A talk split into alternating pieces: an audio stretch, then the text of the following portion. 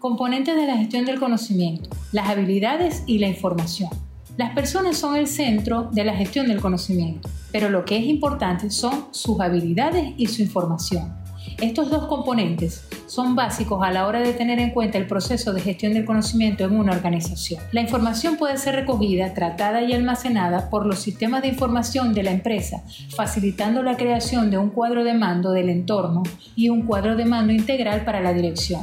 Si estos sistemas están bien diseñados, obtendremos información periódica y sistemática de lo que ocurre tanto dentro como fuera de la organización y podremos tomar decisiones con rapidez. Las habilidades son, en cambio, más complicadas de transmitir, ya que implica adquirir nuevo conocimiento para el que las recibe, lo cual supone más tiempo. Frecuentemente es más fácil transmitir información y retenerla que adquirir una habilidad, como por ejemplo aprender a conducir, ya que exige horas de práctica.